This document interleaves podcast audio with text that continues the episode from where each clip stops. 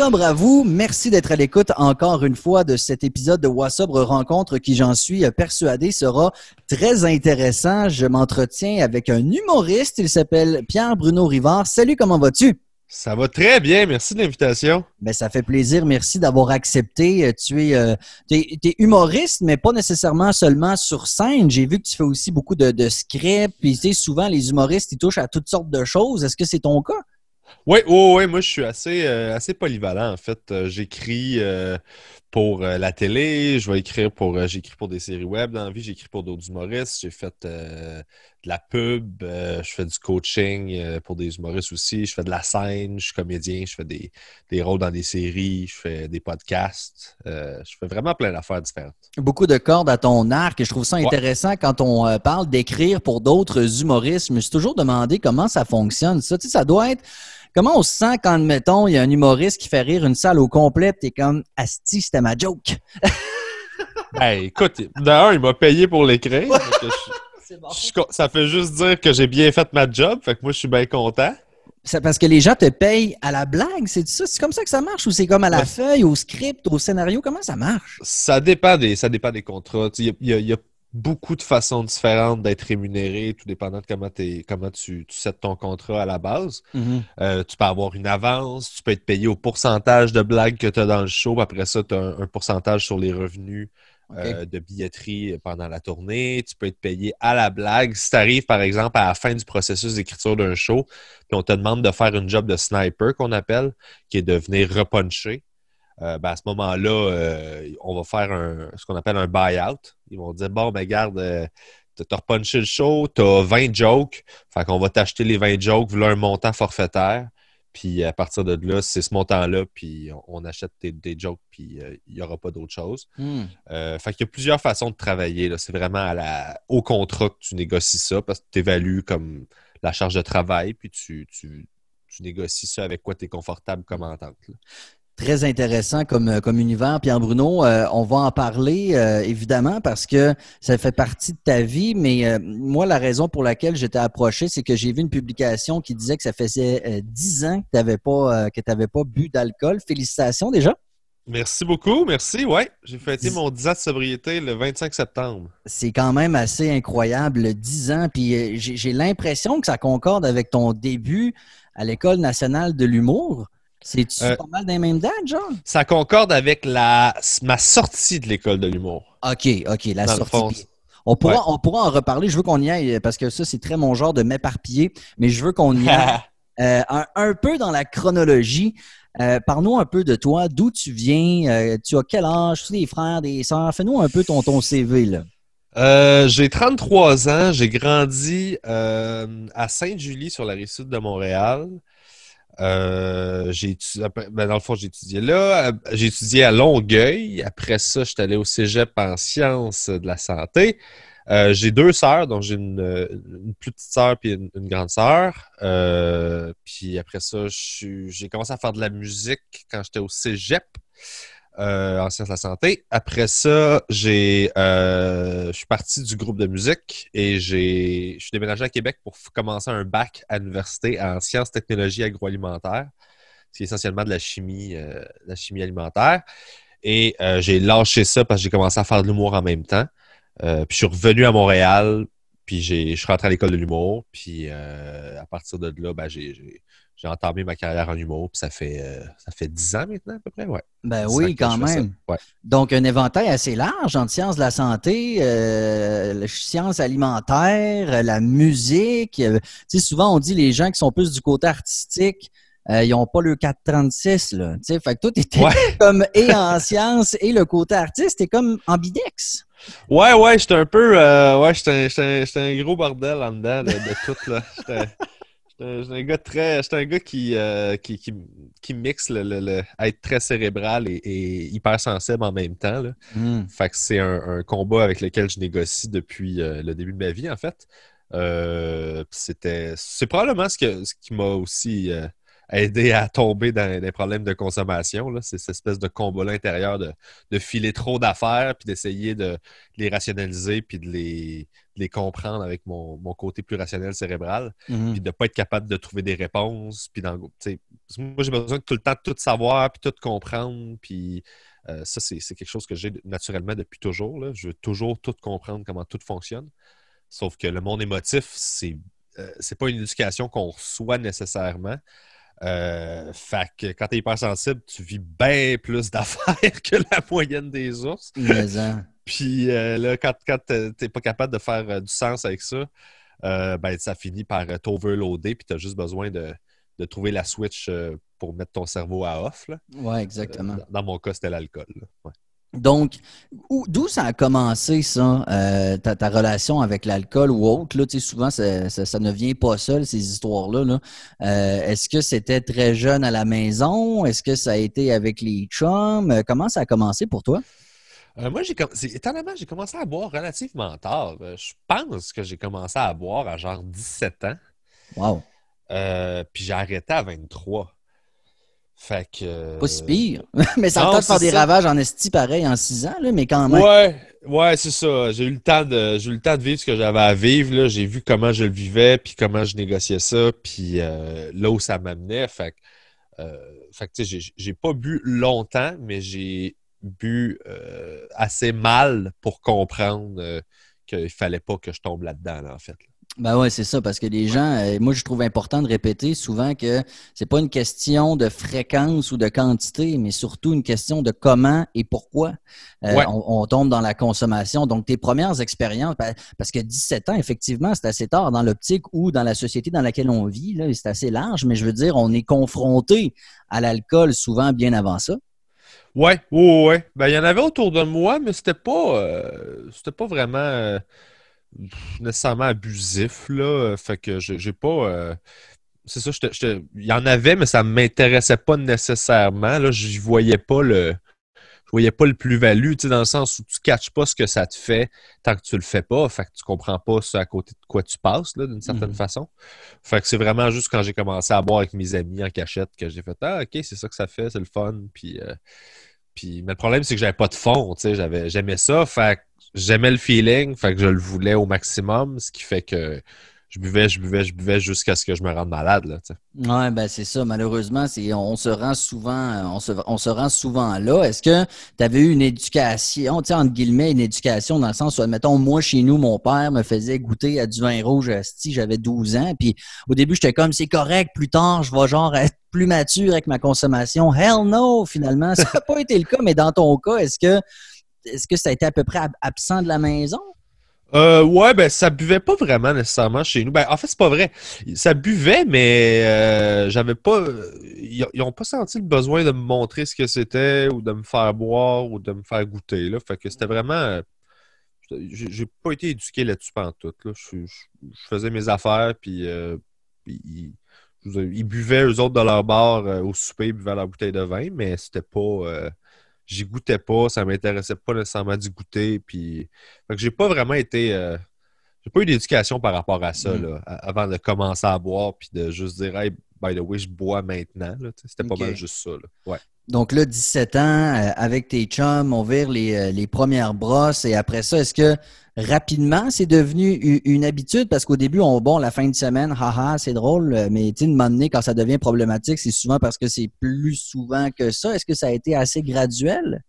Euh, pense que oui. En fait, c'est que les fois où je buvais, je buvais vraiment beaucoup parce que tu étais avec tes chums. Fait c'est tout le temps la même chose.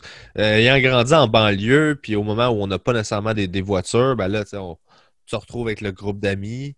Puis euh, on s'en va chiller chez quelqu'un dans son sol. Fait qu'on va tout au dépanneur acheter euh, une, une quille de, genre de maudite ou de don de Dieu du ciel, je pense. Mm-hmm. les, bières, les bières fortes là, de microbrasserie à l'époque. Puis fait que ça, tu bois la, la, plus forte. Puis là, ben, t'es sous, dans le sous-sol en checkant un film. Mais tu sais, c'était pas mal juste ça. Sauf que éventuellement, je me suis pogné des jobs d'été des, jobs d'été dans une shop pour essayer de, faire de l'argent pendant que je n'étais pas aux études.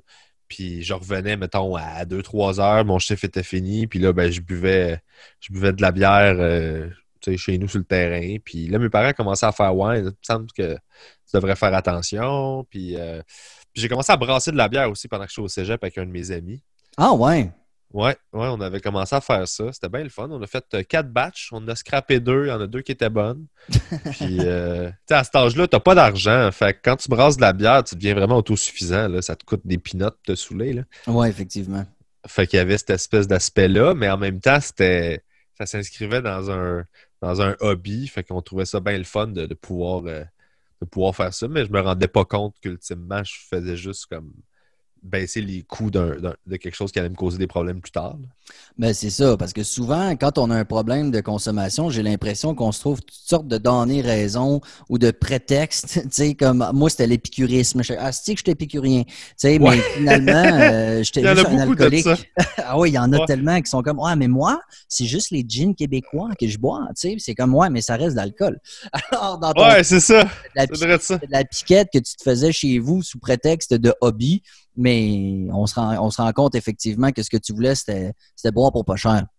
Ouais, ben, je m'en rendais pas nécessairement compte, là, parce que j'aimais vraiment le fait que je l'avais fait moi-même, puis il y avait quelque chose là-dedans que je trouvais cool dans la notion de, de contrôle, de ben, je suis capable de créer de la bière, je trouvais ça le fun, tu sais. Mais, euh, mais ouais, il y en a beaucoup. Ben, pendant le confinement, on a vu là, du monde là, qui ça postait des photos de bière de micro à tous les jours, puis euh, ce soir, on essaye ça, ça, ça, puis t'es comme, oh, t'es pas ça va, l'épicurien. Là, vraiment, euh, je veux bien croire. J'encourage l'économie locale. T'es comme, wow, ouais. Whatever floats your boat. Là. Exactement. Exactement. là, toi, mais tes parents, quand même, ont levé un flag assez jeune, je comprends. Oui, oui, oui. Ben, c'était présent dans ma famille. Fait que c'est un enjeu qui était, qui était déjà présent autour de moi. Donc, il y avait, il y avait déjà un, un, flag qui était, qui était facile à lever. Là c'était juste de ne pas tomber dans les mêmes pièges. Fait me surveillait. Puis aussi le fait que j'ai commencé pas mal en même temps que j'ai commencé à faire de la musique puis à partir en tournée. Là où j'ai découvert la vraie vie de tournée puis la vraie vie de party, de, partir euh, en gang, une gang de gars. Euh, tu t'en vas faire un show, puis tu es dans une autre ville, tu fais un show, c'est le gros party après, ça débauche. Fait qu'il y avait, il y avait tout, tout cet univers-là qui était qui, qui, propice à ça. La rockstar euh, life. Ouais, exactement. Tu sais, surtout à ces âges-là où tu te cherches beaucoup, où tu sais pas ce que tu fais, tu es juste comme content de, d'avoir l'impression d'être au-dessus de la, la, masse un peu parce que tu es sur le stage, puis tu fais des shows, puis enfin tu trouves un, un sens à ta vie quand tu t'es, quand quand tu t'es, tu t'es senti tout pogné, puis pas capable de connecter avec le monde toute ta vie. Puis là, automatiquement, tu deviens le gars super cool parce que tu es en avant du stage, tu sais, puis tu es comme wow! Fait que là, c'est beaucoup en même temps, puis tu, tu torches la face juste pour baisser tes inhibitions, puis euh, te mm. laisser aller un peu plus, là. Je comprends que tu jouais pas de la harpe, là. T'étais. Euh, non, non. T'étais pas dans un groupe de jazz fusion, là. C'était quoi ton? Non, vraiment pas. Ça s'appelait Éléphantine. Euh, c'était avec Maxime Desbiens-Tremblay qui chantait, mm-hmm. qui jouait de la guitare aussi. C'est un groupe de post-rock. Euh, c'était super bon pour vrai. Tout est disponible sur euh, Spotify et toutes les plateformes. C'était vraiment un bon band. C'était le fun. C'était un mix entre Radiohead, Carquois, c'est dans ces eaux-là. OK. Puis euh, c'était vraiment cool. Moi, j'arrivais du métal. Puis à un moment donné, j'ai reçu un, call du drummer que j'avais rencontré dans un party qui me disait On a un show dans trois semaines, on n'a pas de bassiste, ça te tenterait dessus. J'étais comme Bah ouais, pas de trouble. Fait que j'étais allé pratiquer avec eux autres. J'ai appris les tunes, puis fait que je suis passé du métal à, du post-rock qui était complètement un autre style pour moi. Fait que ça a été un, bel apprentissage côté musical. Puis euh, j'ai fait euh, deux ans, je pense, avec le groupe avant de partir à l'Université à Québec puis de, pour continuer ma vie finalement, parce que mon mm-hmm. programme se donnait juste là. Fait que, puis j'avais déjà commencé à prendre des notes en humour, fait que ça m'intéressait ce côté-là aussi. Puis j'ai eu une opportunité de faire un concours amateur une fois que j'étais à Québec. Fait que j'ai essayé ça, j'ai eu la piqûre, puis euh, à partir de là, je suis devenu euh, humoriste à temps plein. Et là, l'alcool suivait, j'imagine. Bon, ben, l'humour, ouais, tu es rentré à l'école pas mal. Quand tu es rentré à l'École nationale de l'humour, tu consommais encore. Tu as arrêté, comme on disait un peu plus tôt, euh, à la fin, donc à ta diplomation. Euh, ça veut-tu dire que ce temps-là à l'école a été un peu quand même assombri par la consommation? Oui, oui, oui, ben oui. Ouais, beaucoup de stress. Euh, moi, l'école, c'est pas une période que j'ai vraiment tripé, honnêtement, l'école de l'humour. Euh, fait que, ouais, ouais, je buvais beaucoup. Je faisais des shows dans les bars pendant que j'étais à l'école en même temps. Fait que j'étais déjà très, très, très actif. Euh, moi, j'étais actif avant l'école. Pendant l'école, j'ai continué d'être très actif. puis d'être impliqué dans le milieu. Puis je faisais beaucoup de shows en plus de, de mes études. Fait que je, finissais que j'étais tout le temps dans les bars. Puis euh, surtout quand tu fais des shows, l'alcool est gratuit la plupart du temps. Des fois, c'est même ta paye. Ça, ça aidait pour quelqu'un qui n'a pas une scène. Ouais, ben, plus, vraiment maintenant. Non, non, j'espère bien. le cas. En humour, on a toujours, en humour, on a, on a toujours eu un, cachet symbolique minimum. OK. Euh, mais oui, c'est souvent, tu sais, ça m'est arrivé de faire des shows juste parce que je savais que j'allais pouvoir aller boire, puis mhm. j'étais content, tu sais, ça, ça, ça, me forçait à écrire des nouveaux numéros parce que je voulais aller me saouler. on se drive comme on veut. ouais, ouais, garde. Au moins, j'ai écrit, j'ai travaillé. La motivation n'était pas bonne, mais le travail, c'est le travail s'est fait quand même. Le résultat est là, effectivement. Tu disais que tu n'avais pas tant tripé euh, sur, l'école. Est-ce que c'est -ce c'est le programme en soi, les profs, ou c'est peut-être plus les souvenirs que tu y rattaches en termes d'état d'esprit à l'époque? Ben, il y a l'état d'esprit, mais c'est un gros tout. honnêtement, tu prends des, gens qui sont tous perdus dans leur vie, qui se ramassent à début vingtaine euh, dans une école d'art où ils sont comme OK, qu'est-ce que c'est ça, cette affaire-là, d'écrire des jokes, puis tout le monde est mêlé. Moi, j'avais pas un background artistique nécessairement. J'arrive là-dedans, euh, je suis pas habitué. C'est beaucoup moins concret l'humour que la science. Puis moi, ben j'arrivais d'une place où euh, tu sais a égale telle affaire, B égale telle affaire. Puis là, en humour, c'est moins ça. Fait il y a des règles de base, mais sinon, c'est beaucoup de recherche, beaucoup d'introspection. Puis quand tu n'es pas nécessairement prêt à faire ce travail-là ou tu le bloques depuis des années parce que tu, bois de l'alcool pour juste pas être obligé de confronter tout ça, ben ça peut être un environnement qui est très insécurisant à cause de ça. Puis de gérer les autres aussi. Moi, gérer les gens, ça, ça me brûlait parce que là, c'est de trouver ta place dans un groupe où il y a plein de têtes fortes, alors qu'ultimement, tu étais pas mal la tête forte dans, le cercle que tu avais, tu faisais partie de ces gens-là. Mais là, tout le monde est la même chose que toi. Puis là, il y a une nouvelle hiérarchisation qui se crée autour de ça. Puis là, tu ne deals pas bien que ça. Puis tu sais pas comment. en plus, il faut que tu sois super vulnérable pour pouvoir faire tes numéros puis apprendre artistiquement. Fait c'était beaucoup en même temps à gérer. Fait que je buvais pas mal. Euh, je, buvais pas mal à tous les soirs. Puis. Euh, je rentrais le lendemain matin tout poqué, puis je faisais mm. mes cours, je faisais mes affaires, puis fait que c'était euh, c'était pas mal. J'ai dû boire une bonne partie de mon pré-étudiant. Ah, ben écoute, euh, c'est un classique, bienvenue dans le club. Mais blague à part, Pierre Bruno, euh, tu, l'as dit, mais c'est intéressant quand même parce que ça t'aura quand même permis de faire ce travail-là directement ou indirectement. Tu as parlé du fait, on a parlé un peu d'hypersensibilité, d'introspection c'est des, des, endroits qui sont extraordinairement malaisants puis inconfortables et pourtant, on n'a pas le choix d'y aller à quelque part, que ce soit pour des raisons professionnelles dans, dans ton cas où tu devais te mettre là-dedans un peu pour faire de l'humour, mais aussi sur le plan personnel, on n'a pas le choix de demander d'affronter nos, nos, démons. Alors, ça, ça t'aura permis de faire ça aussi à quelque part. Oui, ben, je pense qu'on a toujours le choix, justement. C'est ça, le, ça le bug, c'est qu'il y a plein de gens qui le font pas. Mais mhm. tu as toujours le choix de ne pas y aller. toute ta vie, tu peux passer à côté puis pas le faire. Moi, j'ai choisi de le faire puis je suis bien fier. Mais tu peux rester en surface toute ta vie puis te convaincre que c'est correct aussi. Mais ouais, ouais, ça, au moins, ça l'a mené à ça. Mais j'avais déjà ce désir-là depuis toujours d'essayer de tout comprendre puis de de, catcher qu'est-ce qui se passe, pourquoi les choses sont comme ils sont, pourquoi les gens sont comme ils sont, euh, d'essayer de comprendre que tout le monde arrive d'un background différent, tout le monde est différent, mais il y a des... C'est quelque chose qui te file comme étant anormal, c'est mm. juste parce que tu comprends pas la raison. Parce qu'aussitôt que tu catches la source, ben, ça devient normal. Puis ça, c'est rassurant, puis ça calme. Fait que je suis comme tombé dans une spirale d'essayer de trouver la raison à tout pour me rassurer, pour avoir l'impression d'avoir un peu de contrôle sur mon environnement parce que je comprenais pourquoi les gens étaient comme ils étaient. Euh, puis ça, te sort de ta bulle aussi parce que tu te dis, OK, ça n'a pas rapport avec moi. Quelqu'un n'est pas comme ça contre moi, il est comme ça parce qu'il arrive d'une certaine place, ça a rapport avec lui.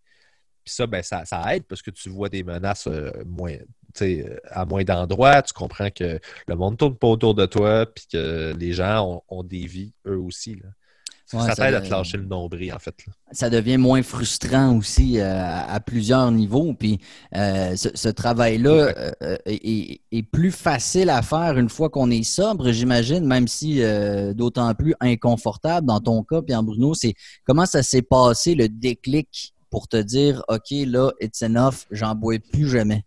Ben, en fait, c'est que je me suis réveillé un matin et j'avais, tu sais, on a toute une liste de ce que ça nous prend pour être heureux. Tu sais, c'est mm-hmm. un peu l'espèce de Ah, je veux ça, je vais avoir ça, puis là, je vais avoir ça, puis je vais être comme ça. Puis tu idéalises un peu ton, ton, futur dans ta tête.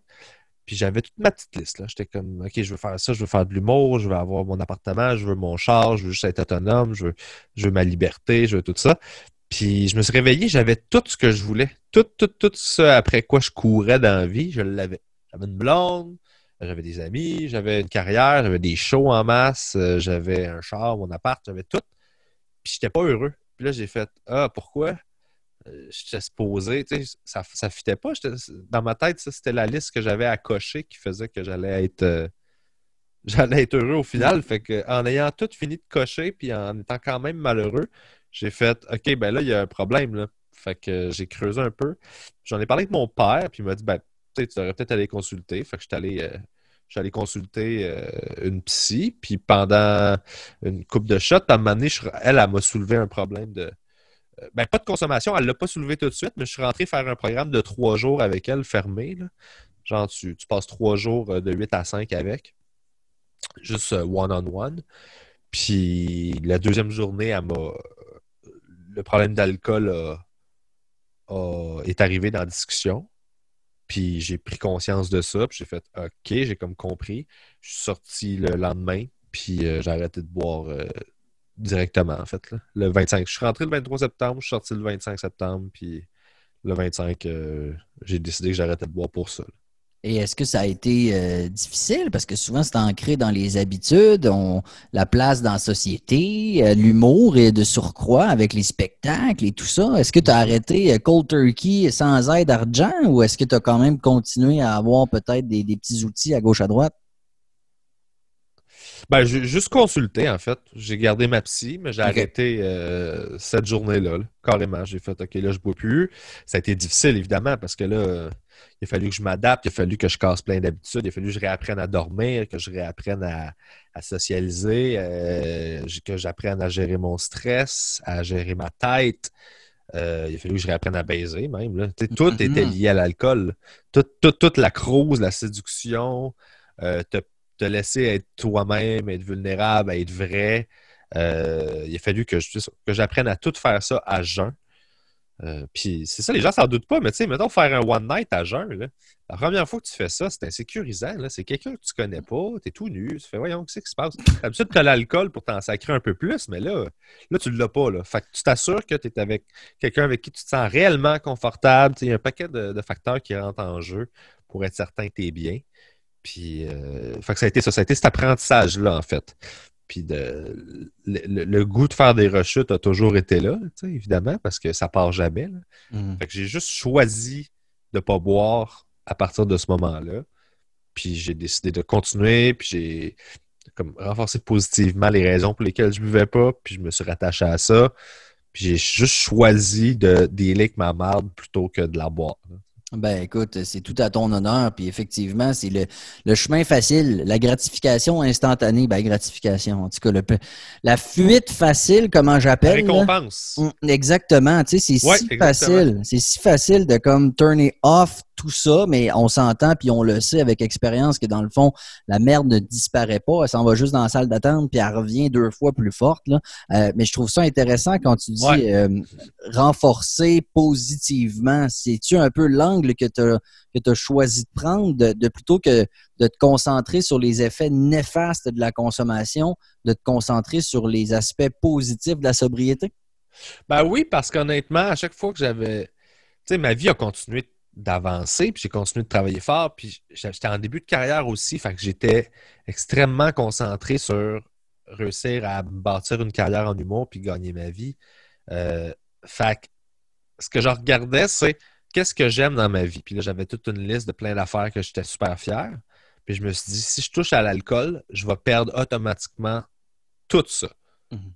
Fait que ça a été ça mon. C'était ça ma façon de me gérer. C'était je vais perdre tout ce que j'aime le plus dans ma vie si je touche à l'alcool. Fait que ça me faisait regarder le positif à chaque fois. Euh, puis ça m'empêchait de. Tu sais, je me disais ça vaut pas la peine. Hmm. Je vais être encore plus malheureux si je bois que. Est-ce que tu consultes encore aujourd'hui? Oui. Oh, oui. J'ai eu une pause là, de deux ans parce que ma thérapeute est morte. Ah, fait que euh, j'ai comme euh, fait. ouais. C'est le titre de ton show d'ailleurs, si je me trompe pas. Ben oui, c'est ça. Ouais. Absolument. Ouais, c'est le titre de mon show. Ça, ça, a été motivé par cette expérience-là. Euh, puis, fait que j'ai arrêté euh, pendant deux ans à cause de tout ça. Puis là, ben, j'ai retrouvé quelqu'un après ça. Euh, puis là, je consulte encore aujourd'hui. Ben, c'est intéressant de. Ça me, sauve la vie. Mm. Parce que souvent, on pourrait croire qu'après dix ans de sobriété, l'affaire est ketchup. Or, l'affaire n'est comme jamais ketchup parce qu'on n'est jamais vraiment à l'abri euh, bon, d'une rechute, en as parlé, c'est comme toujours un peu là, mais surtout, jamais à l'abri des aléas de la vie. On ne sait jamais ce qui va arriver, mais dans, la consultation que tu fais présentement, euh, tu dois plus être au même niveau qu'avant, c'est-à-dire, au départ, souvent, c'est très archéologique. on essaie d'aller voir vraiment la source, la base un peu de tout ça, mais il y aura toujours un peu de travail à faire. Mais, mais tu vois encore énormément de bienfaits dix ans plus tard à continuer. Ben oui, c'est un travail qui est jamais fini. Puis je veux dire, les, raisons pour lesquelles tu consultes, puis euh, moi je crois beaucoup à tu passes ta, vie d'adulte à réparer ton enfance. Là. Ben, honnêtement, des, symptômes de, de, ce que tu étais ou de, de, ce que tu as vécu qui se traduisent dans ta vie d'adulte, euh, dans des comportements ou dans des mentalités ou dans des, des patterns que tu as, il va toujours en avoir. Fait que fait que le travail est toujours à faire. C'est juste que tu deviens mieux outillé, plus confiant que tu es capable de, gérer les situations, tu prends confiance en ta résilience parce que là, c'est pas la première fois que tu vis des combats. Mm-hmm. j'ai vécu des ruptures à jeun, puis je me dis, ah, ben, je vais faire une rechute, mais non, finalement, euh, la première rupture, tu fais, OK, c'est correct, j'ai passé au travers en étant sobre. Puis là, la deuxième rupture, tu dis, ben, je vais être capable. La première, j'ai réussi. Fait que tu prends de l'expérience, tu comprends que tout est temporaire, autant tes gros highs de bonheur que tes gros downs dépressifs. Euh, fait tu, plus tu avances, moins c'est de l'inconnu. Euh, il y a encore de l'inconnu, mais tu es confiant que tu as bien négocié les inconnus d'avant. Fait les prochains inconnus, tu vas, tu vas juste répéter la formule, puis, puis tu vas être correct c'est moins sécurisant. Oui, tu as un coffre d'outils qui est euh, considérablement plus plein. Des fois, le bon outil du moment n'est pas là, mais au moins, ça te permet d'en essayer une coupe avant d'en développer, euh, d'en développer un nouveau. Dans ton coffre d'outils, toi, Pierre Bruno, euh, qu'est-ce qu'il y a? je veux dire, moi, ça, j'ai dû prendre énormément de temps pour moi. Là, j'ai recommencé à lire, méditer, m'entraîner. Je prends des bains, si je fais plein d'affaires, tu sais, comme pour me concentrer sur moi. Là. toi, y a-tu des petites choses comme ça qui rentrées dans ton quotidien, puis que t'es comme ça, là, je m'en départis pas? Ben, je suis pas. écoute, je suis pas bien bon avec la structure dans la vie. Moi, je suis quelqu'un qui travaille 90 heures pour pas en travailler 40. Parce que, tu sais, Genre, j'aime la liberté que ma job m'apporte, puis je veux pas avoir une vraie job dans un bureau. Fait mm-hmm. je suis prêt à mettre tout mon temps sur réussir à tout faire ce que j'ai à faire tant que j'ai pas de contraintes euh, qui viennent de l'extérieur. Euh, mais tu sais, il y a des affaires à travers le temps, c'est sûr. Là, mais c'est tout est passager. En fait, moi, c'était vraiment ma job. C'est vraiment ça. C'est écrire, créer. C'est ça qui me fait triper. Euh, mais tu sais, le, confinement, ça a été un exercice par rapport à ça, de justement gérer ma santé mentale puis faire OK, là, il ne faut pas que tu dérapes. C'est une période qui va être très, très, très, très propice à, partir en couille.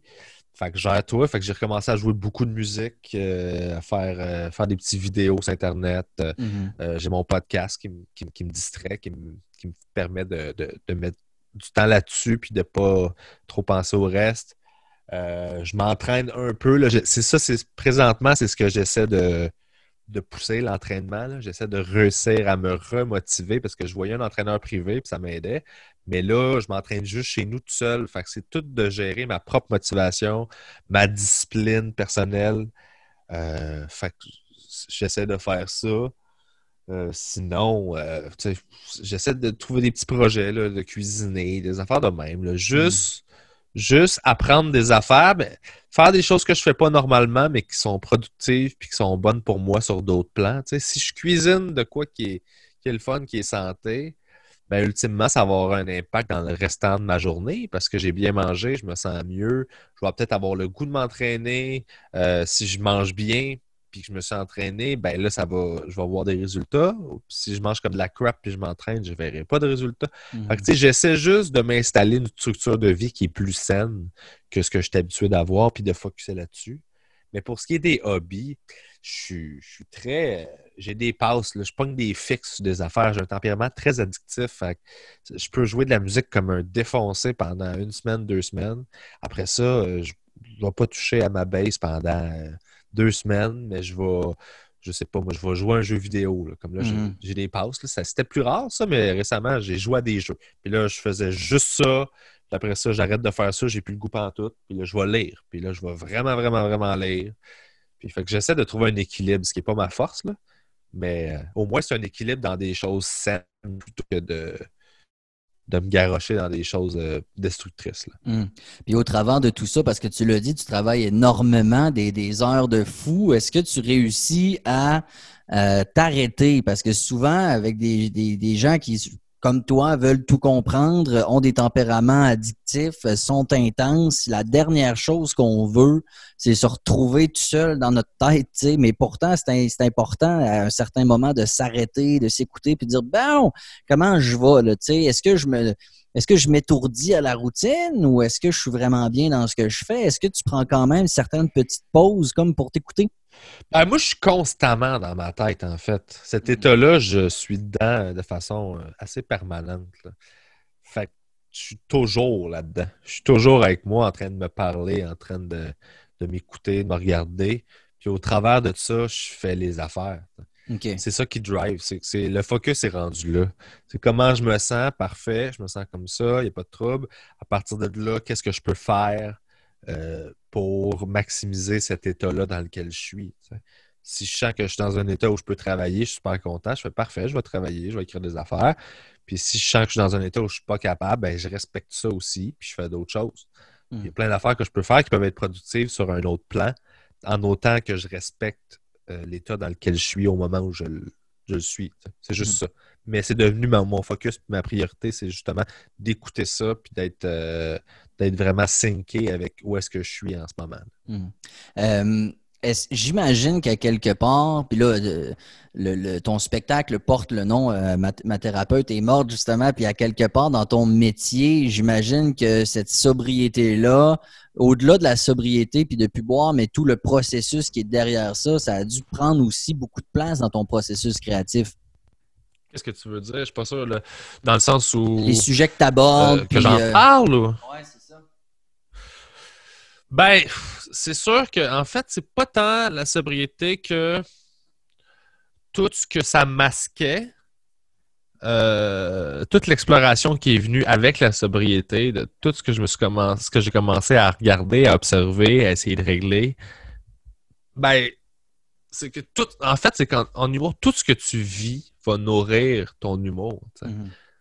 Veux, pas, parce que nous autres, on parle de nous, on parle juste de l'humain. Puis moi, la seule expérience que je connais, c'est la mienne. Fait que je vais, je vais pas nécessairement parler du sujet, mais, mais ça va avoir été présent dans le processus parce que je vais l'avoir vécu au moment où je créais quelque chose. Mm-hmm. Fait que c'est sûr que c'est, c'est là, mais c'est pas nécessairement conscient, c'est juste c'est ça que je suis.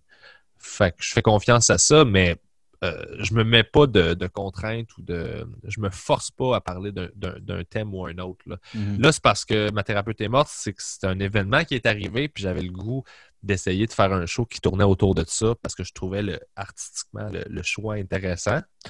Euh, mais le prochain show, c'est free for all. J'ai déjà des idées, mais ça se peut que ça aille dans, des, places complètement différentes, puis c'est correct aussi. Fait que c'est mm. vraiment tout nourri ce que, ce que tu écris. Fait, que ça dépend juste de ce que tu choisis de vivre. Puis moi, ben, j'ai choisi de vivre une, vie de, de, pleine conscience, de juste être tout le temps, tout le temps dans, dans mes affaires puis connecté sur moi pour pas pour justement arrêter de fuir avec, avec des substances.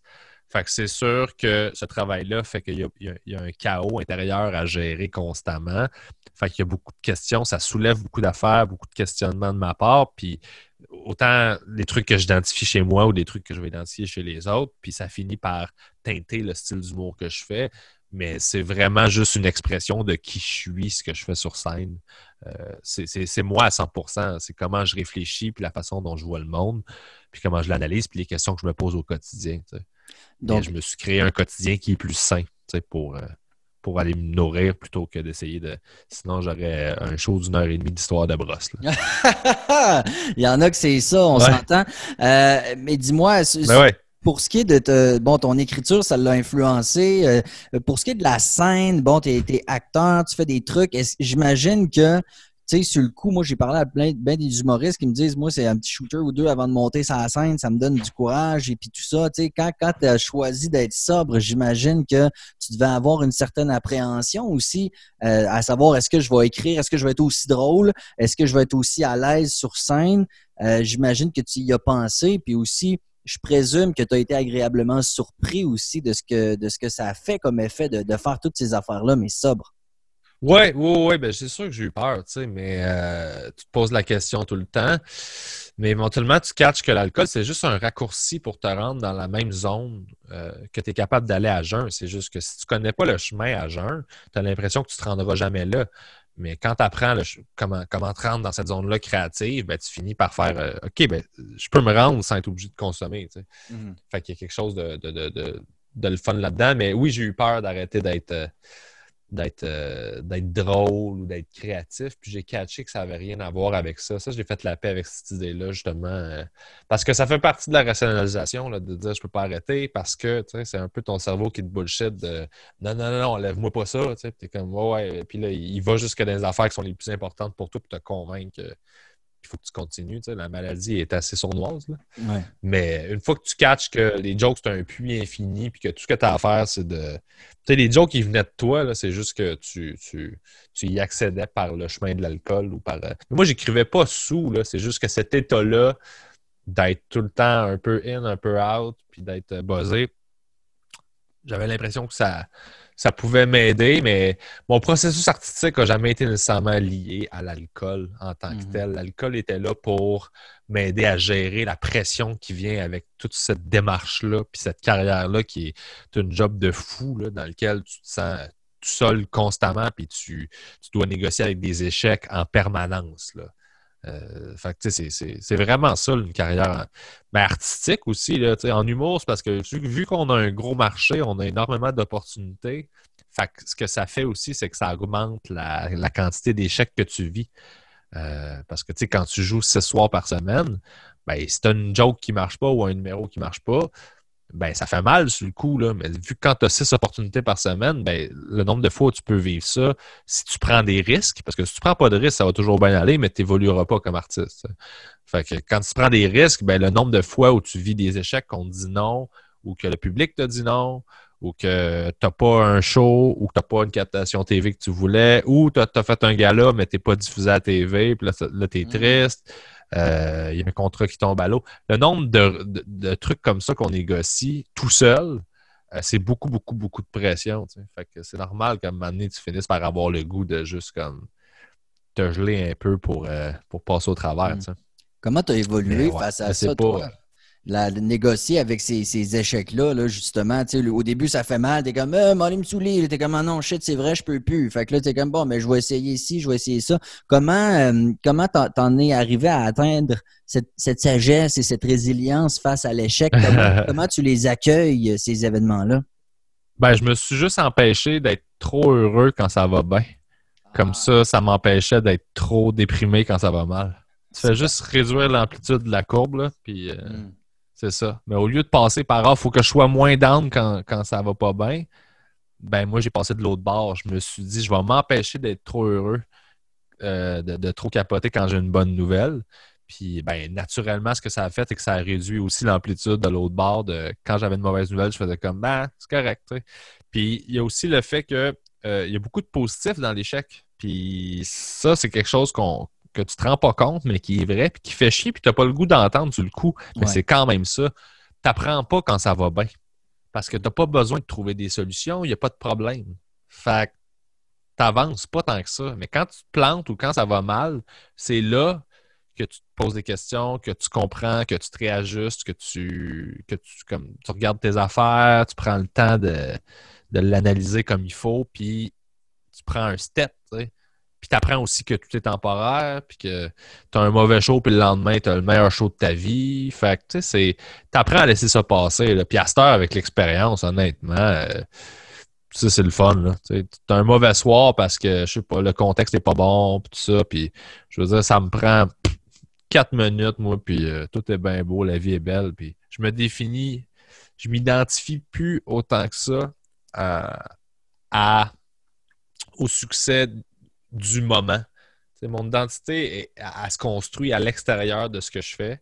Je suis quelqu'un, même si l'humour n'existe pas. Là, mmh. Fait je veux, mettre tout ce que j'ai là-dedans parce que c'est ma passion puis c'est ma vie.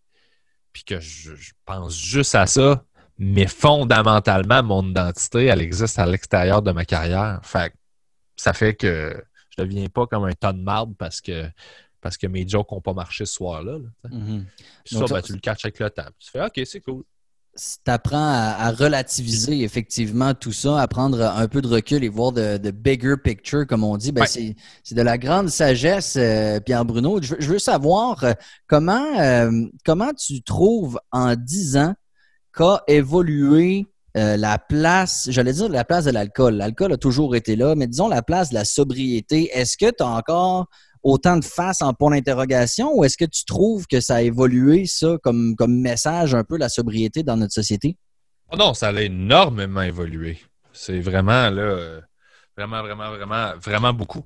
C'est sûr que ça confronte, ça va toujours les confronter, mais ça, c'est par rapport à eux. Mais euh, juste, juste à regarder le nombre de bières sans alcool qui existent maintenant par rapport à il y a 10 ans, c'est fou. Là. Mm-hmm. Je pense qu'on est de plus en plus éduqué par rapport à ça. Euh, là, éventuellement, le prochain combat, ça va être le pot. Il va falloir que, on va revivre la même chose qu'avec l'alcool, mais avec le weed. Les gens vont comprendre que tu peux être euh, addict au pot, puis qu'il y a des mauvais côtés, puis tout ça. Euh, mais là, c'est nouveau, nouveau. Mais non, non, la sobriété a vraiment été. je pense que c'est. Ça a fait beaucoup, beaucoup de chemin depuis que j'ai arrêté. Moi, je suis bien content de voir ça. parce que je veux dire, ça, les gens respectent ça, puis les gens en parlent plus aussi. Fait qu'il y a quelque chose là-dedans qui est le fun. Puis il y a des modèles qui sont positifs. Tu sais, moi, dans mon podcast, j'en parle énormément. Puis, je veux dire, ça me touche là, parce que je reçois beaucoup de messages de gens qui ont arrêté de consommer, puis qui avaient des problèmes ou qui ont arrêté parce qu'ils m'écoutaient en parler, puis ils ont fait Ah, c'est cool, tu sais, t'en parles, mais c'est pas. Euh, t'en parles d'une bonne façon, c'est pas euh, culpabilisant ou quoi que ce soit. Fait que ça m'a donné le goût d'arrêter. Puis euh, de rencontrer du monde en tournée qui ont arrêté de boire ou qui ont, justement euh, trouvé des, solutions à leur vie puis qui se sont donné euh, une chance à eux-mêmes juste parce qu'ils m'ont écouté juste parler de mes affaires sans, sans, que j'aie l'intention d'échanger ou quoi que ce soit. Mais je trouve que c'est. je trouve ça beau, en fait, de voir que ce message-là peut, peut résonner. Mais je ne me donne pas comme mission de le faire. Moi, je me donne juste comme mission de parler de moi puis d'être authentique par rapport à qui je suis. Puis la sobriété fait partie de ma vie. Fait c'est sûr que je l'aborde, mais je ne suis pas là pour convertir personne puis, euh, puis essayer de sauver le monde. C'est pas mm. ma job. C'est au, monde de se sauver lui-même. Puis s'il a le goût d'écouter. Euh, euh, ce que moi je dis, ben, il y a des affaires là-dedans qui peuvent peut-être les aider, des outils. Mais, mais ouais, je trouve vraiment qu'on avance beaucoup, beaucoup, beaucoup. Puis, tu sais, je me rappelle, il y a 10 ans, quand je demandais des bières sans alcool dans les bars, euh, il y avait la Molson .5 qui était dégueulasse. Oui. Puis, c'était ça ou, ou rien d'autre. Tu sais. Puis, à cette heure, tu as, trois, quatre sortes. Euh, tu sais, il y a la Bockel qui fait une super bonne bière sans alcool. Euh, ça s'est vraiment, vraiment, vraiment, j'allais dire démocratisé, mais c'est pas ça, là, mais ça s'est vraiment, ça a vraiment pris de l'ampleur, ce mouvement-là. Je trouve ça mm. vraiment cool, tu sais, parce que parce que c'est pas. C'est ça. Tu peux, tu peux arrêter de boire, même, même pas parce que tu as un problème, juste parce que tu n'aimes pas ça. Il y en a qui le font pour des raisons de santé, juste de. Ils veulent être plus en forme, puis ils ne pas tant sur l'alcool, puis. Mm. Les gens jugent moins aussi, là. de toute façon, même s'ils me jugent, euh, je les attends dans le détour, là. Mais comme tu, vas juger quoi? Ça, ça, c'est souvent beaucoup plus moi, je me rappelle quand je buvais puis que je rencontrais quelqu'un de sobre, est-ce que je l'haïssais? Pourquoi? Parce qu'il me mettait mon miroir en face puis il me faisait comprendre à quel point moi, je serais comme jamais capable, ben, je pensais, de faire ça. Alors, tu sais, puis, mais des gens aussi qui sont euh, réfractaires à la sobriété, on n'en croise pas beaucoup. Tu sais, il y a beaucoup de gens qui ont peur d'arrêter à cause du jugement des autres. Je sais pas toi, mais moi, j'ai reçu bien plus de high five que de, reproches, là. Ouais, ben bravo. Euh, je suis content de l'entendre parce que, euh, ça prouve que l'éducation se fait puis que justement les gens commencent à respecter ça. Ils ont, ils ont, de plus en plus de modèles de gens qui, qui avaient des problèmes, qui ont arrêté puis qui sont pris en main. Fait qu'ils valorisent ça, mais effectivement, je me rappelle il y a 10 ans, c'était pas mal moins ça. Là. Tu t'arrêtes, puis au lieu de te dire bravo, au lieu de te dire Ah, c'est cool, je comprends, ils font comme ils te parlent d'eux autres, ils font Ben moi, tu sais, je bois juste le mardi puis le vendredi, puis je fais comme Ouais, mais on parle pas de toi, là. Genre, pourquoi tu, le prends personnel comme si je venais te dire que toi, il faut que tu arrêtes de boire? Je t'ai juste dit, moi, je bois pas. Tu peux boire, là. Sans coupable, c'est ton problème, là. C'est tes affaires, ça, mais je t'ai même pas attaqué. Je n'ai pas parlé de ta consommation. Mais visiblement, tu es conscient que tu as un problème, puis genre, tu essaies de te justifier, mais tu n'as même pas besoin de te justifier. Hmm, c'est incroyable à quel point, effectivement, les gens reviennent toujours avec leur consommation. Moi, ça, au début, ça m'a frappé, puis ça m'a bien fait rire. Puis, puis souvent, ces personnes-là sont comme. Ils voudraient jamais arrêter, mais ils n'ont pas de problème avec ça. Oui, exactement. Oh non, j'arrêterai jamais. Puis là, tu fais, mais c'est correct, j'ai ta vie, tu sais. Ouais, exactement. C'est juste qu'il faut qu'ils fassent le pont entre les problèmes qu'ils ont dans leur vie puis qu'ils catchent comment l'alcool aide pas ça. Il faut juste qu'ils comprennent la cause parce que tant qu'ils ne confrontent pas le problème, ils vont associer la source de, de, trucs qu'ils n'aiment pas dans leur vie à d'autres choses que, un des problèmes plus centrales. Puis là, ben, tu hmm. tournes en rond, tu tournes en rond. Puis l'affaire avec la, avec la vie, c'est que le temps va avancer que tu fasses quelque chose ou que tu fasses rien. Là. Tellement. Fait ça devient juste un choix rendu là, Le temps, lui, il va faire sa job, il va avancer. Là. Fait que tu peux te ramasser, te réveiller à 60 ans, faire bon, ben Chris, j'ai, rien fait finalement. j'ai juste passé à côté de tout ça. J'ai blâmé tout le monde sauf la bonne affaire. Puis, hmm. euh, je de. Mais dans bien des cas, effectivement, euh, moi, je, suis un peu comme toi. Le but, c'est pas de faire la morale, c'est pas d'évangéliser quoi que ce soit. C'est surtout pas une guerre à l'alcool, mais Seigneur, que crif, que s'il y a des gens qui l'adressaient ou du moins le considéraient plus tôt ou plus souvent, euh, on réaliserait qu'il y a bien des affaires qui sont liées à ça, puis que les gens veulent juste pas le voir ou on, s'en rend pas compte pour mille et une raisons, mais calif. Puis, puis c'est vrai, là, je fais vraiment pas une guerre à l'alcool, mais Dieu sait que s'il y en avait moins, il y aurait moins de problèmes. On s'entend là-dessus. Là. Ben, je sais pas, dans le sens où les gens, ils feraient d'autres choses, tu sais. La fuite, tu peux pas blâmer ça dans quoi les gens fuient. Euh, pour justifier la fuite, dans le sens où il, ferait plus de drogue, il ferait plus de. On voit les transferts de dépendance. Il y a des gens qui se garochent dans d'autres affaires que l'alcool, puis c'est aussi dommageable pour eux. La dépendance, c'est un problème qui est 360. Tu peux te garocher dans la drogue, tu peux te garocher dans le sexe, tu peux te garocher dans le travail. C'est ton comportement de dépendance qui est nuisible à ta vie de tous les jours puis qui nuit à ton quotidien. Fait si c'était pas l'alcool, ce serait d'autres choses. Euh, fait que c'est plus ce tempérament-là auquel il faut s'attaquer que la substance en tant que telle. Parce que moi, je connais plein de gens qui sont capables de boire et euh, puis qui n'ont pas de problème. Puis j'ai aucun problème avec ça. Moi, je trouve ça cool. Je suis, à la limite, je suis jaloux parce que les autres ont le contrôle que moi, j'ai pas avec ces substances-là. Puis je trouve ça le fun. Puis tu sais, moi, je vais sortir d'un bar, les autres, ils vont boire, ils vont se torcher. Moi, je vais boire ma bière sans alcool, ça va être bien correct. Puis ils sont sous-morts. Puis je juge pas, là. Je, je, c'est, du monde que j'aime, puis ils se gèrent. C'est leur travail à eux. C'est pas à moi de gérer leur consommation. Fait. Mm. Quand tu es capable de le faire, tant mieux. C'est quand ça nuit à ta propre vie, puis que tu t'en rends pas compte ou que tu refuses de le voir, c'est là que j'ai un problème de. Ça me regarde quand même pas, mais si tu te plains, euh, si tu te plains à moi que tu que t'aimes pas ta vie, puis tu torches, puis que si tu te plains, là, je vais peut-être faire un call, mais si tu te plains pas, euh, tu sais, parce que dans le fond, si tu te plains et tu nommes jamais ça, je vais faire, ben là, euh, je te rassurerai pas sur quelque chose que tu sais. Tu as un problème là, clairement. Là. Hmm. Mais si tu te plains, là, tu m'impliques dans ton affaire. Ben, à ce moment-là, je vais te le dire. Hmm. Mais, mais si tu te plains pas, je vais faire, ben, c'est ta vie, là, c'est pas la mienne. Mais je trouve ça intéressant quand tu dis effectivement l'alcool est pas l'alcool est souvent l'effet et non pas la cause. Donc on arriverait si c'était pas l'alcool à, autre part. Euh, est-ce que tu penses que, ou dans ton entourage ou de ce que tu en sais, euh, moi, je me pose la question, puis c'est très personnel, tu sais, même ces temps-ci, je suis dans ce processus-là, tu sais, tu as parlé de potes, là, tu sais, moi, j'ai arrêté, j'ai été un gros fumeur, j'ai arrêté huit mois, j'ai recommencé dans les dernières semaines, là, je viens de réarrêter, je suis comme Chris, je suis écœuré, on dirait qu'on a tout, à quelque part, ce besoin de fuite-là, tu sais, c'est comme si je me demande, moi, s'il y a du monde qui sont 100% sereins et zen, tu puis si oui, je veux connaître le, truc, là, j'ai l'impression qu'on a tous ce besoin-là, à quelque part, de, de, lever à soupape, tu puis d'extérioriser ou de, fuir. Je pense que, c'est le bon mot. Là. Je sais pas ce que tu en penses. Ben oui, euh, mais en même temps, je pense qu'il y en a qui ont des équilibres beaucoup plus sains, qui le font avec le sport, qui le font avec des, des trucs qui sont. Tu sais, je veux dire, c'est pas compliqué un humain, là on n'est pas. On, a complexifié le, dossier, mais honnêtement, là, boire de l'eau, manger des affaires de base, des légumes, des trucs, juste bien manger, faire de l'exercice, dormir comme il faut.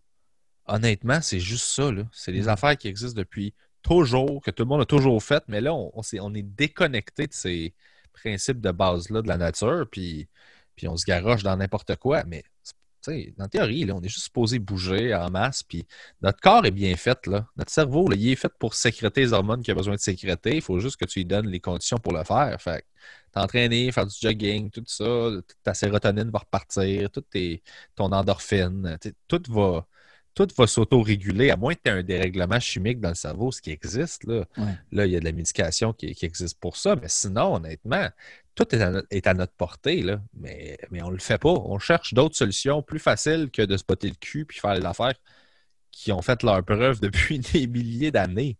Hmm. Fait ça me fascine un peu. Mais ce désir-là de fuir, je sais pas. Le... Peut-être que c'est ça. On a complexifié un peu. La vie aujourd'hui, c'est weird là, avec le cash, la, productivité. On est dans un monde où tout est axé sur être productif puis avoir du succès, mais la définition du succès n'est pas claire. Euh, on l'a quantifié euh, avec de l'argent. Puis je veux dire, c'est pas. C'est pas ça, là. C'est pas supposé être. T'es pas supposé t'auto-évaluer en fonction de combien d'argent tu as ou combien d'argent tu fais, mais l'argent amène un peu le, contrôle puis le pouvoir dans le monde, fait que ça a tendance à, calmer, mais ultimement, quand tu as rencontré assez de gens riches dans ta vie, euh, tu le réalises là, que des gens riches, malheureux seuls, il y en a plein. Fait que la solution n'est pas nécessairement là. C'est un plaster de plus. Là. Hmm. L'argent peut remplacer l'alcool pour bien du monde. Là peut-être qu'ils consomment rien, mais ils essaient de faire le plus de cash possible. C'est ça qui les obsède. C'est juste, ils passent à côté de plein de moments présents qu'ils ne vivent pas, de relations qui ne sont pas, euh, sont pas connectées. Euh, ça leur nuit tout autant que quelqu'un qui se gèle la face à tous les jours. Mm.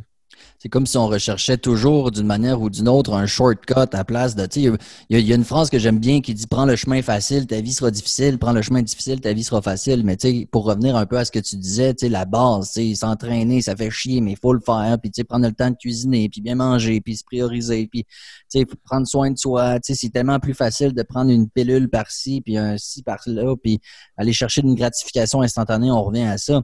Mais effectivement, peut-être que euh, ah, une piste de solution, c'est de prendre le temps de bien faire les choses, même si euh, ce n'est pas la méthode la plus facile et la plus rapide. Exactement. À long terme, c'est la méthode la plus saine, la plus euh, celle qui apporte le plus de résultats. Euh, c'est vraiment la meilleure méthode, mais c'est juste de se botter de cul et de le faire. On va faire des pirouettes puis des backflips pour faire des affaires qui ne servent à rien. Hmm. Puis on ne sera pas prêt à faire ça pour les affaires essentielles qu'on devrait faire. Mhm. Comme prendre soin de soi, puis s'écouter, puis je, c'est ça. C'est des affaires de bien manger puis faire de l'entraînement. Fait qu'honnêtement, les solutions, on les connaît, sont là, mais c'est la, recherche instantanée. C'est la gratification, la récompense euh, tout de suite. Puis euh, on n'est pas prêt à faire le extra mile juste pour avoir de quoi plus le fun. On, est, on veut tout de suite là. Mais ça, mhm. ça te coupe de plein d'affaires. Puis ça fait que tu n'évolues pas. Là. Tu fais juste tout le temps faire du surplace puis te rassurer. Puis... Mais tu n'avances pas quand tu fais ça, tu n'apprends rien. Tu es juste tout le temps en train de te récompenser. Puis il y a plein d'outils qui font ça. Puis le marché, l'économie, toute la, business est basée autour de te faire sentir comme ça. De, tout le monde veut le bonheur. Moi, j'avais commencé à écrire de quoi où j'expliquais que la pire, la pire drogue, c'est le bonheur parce que tout le monde veut t'en vendre. Tout le monde veut te vendre ça. Puis t'en as jamais assez. Tout le monde veut t'en vendre. Puis tout le monde te dit que le bonheur passe à travers quelque chose qu'ils ont à vendre, ou quelque chose qui ont un produit ou quelque chose. C'est comment tu veux être heureux, parfait. Puis tu ferais n'importe quoi pour l'avoir. Fait que tu vas, tu vas finir par. Puis le marketing, ils investissent bien de l'argent pour te convaincre que tu vas être heureux si tu as cette patente-là, ce char-là, ce linge-là, cet objet-là, ce, voyage-là. C'est ça qui va te rendre heureux. Fait que si on n'est pas éduqué à auto-définir nous-mêmes qu'est-ce qui nous rend heureux, ben on va finir par écouter puis prendre la définition que tout le monde essaie de nous pousser à gauche à droite, dans mm-hmm. un monde de consommation puis de. Fait que ça, c'est des pièges qu'on a depuis qu'on est tout petit. Là. Un, pas mal certain que Noël, ça te scrape à ce niveau-là dès l'enfance. L'espèce de, les cadeaux, puis tu veux avoir tes affaires, tu vas avoir, tu rêves d'avoir un cadeau, puis là tu l'as, puis là ben, tu tombes dans cette roue-là de je veux avoir ça, je veux avoir ça, je veux avoir ça. Fait que dès l'enfance, t'es hooké bien raide, puis t'es, es, pogné dans la roue de la consommation. Là. Hmm. automatiquement. Puis à partir de là, tu vieillis, puis tu as plus de moyens, puis tu veux juste acheter d'autres affaires. C'est de revenir à, l'essentiel. Écoute, c'est un débat euh, ou un sujet qui, est inépuisable, mais je pense qu'on on, se rejoint euh, sur, euh, sur la conclusion, c'est-à-dire de revenir aux, valeurs de base, aux petits bonheurs de la vie, prendre soin de soi. Pierre-Bruno Rivard, ça a été ô combien intéressant et pertinent. Merci tellement d'avoir pris le temps de, de, partager tout ça avec nous. Si les gens veulent en, savoir plus, on a parlé un peu de ton podcast, c'est le corps et de sable, c'est ça? Exactement. Le corps est de sable. Euh, j'approche 200 épisodes. Là. Ça va super bien. Euh, je reçois plein de monde euh, du milieu de l'humour. J'ai aussi une série qui s'appelle Curieux Rivard où je reçois des scientifiques. Puis on va en profondeur dans un, dans un domaine. Ben, je reçois des experts dans leur domaine. Fait que je reçois beaucoup de scientifiques, mais je reçois aussi des philosophes. Je reçois plein de gens qui, ont des, qui sont dans des secteurs d'études complètement que je connais pas du tout. Puis j'en apprends le plus possible sur le sujet. Euh, sinon, ben, j'avais beaucoup de shows, mais là, ça s'est comme arrêté. Fait ah en ce moment, je suis un peu en pause de ça. Mais je trouve d'autres affaires à faire. Bon, ben écoute, on invite les gens à te suivre un peu partout. Euh, Pierre Bruno Rivard ou PB Rivard à certains endroits euh, également.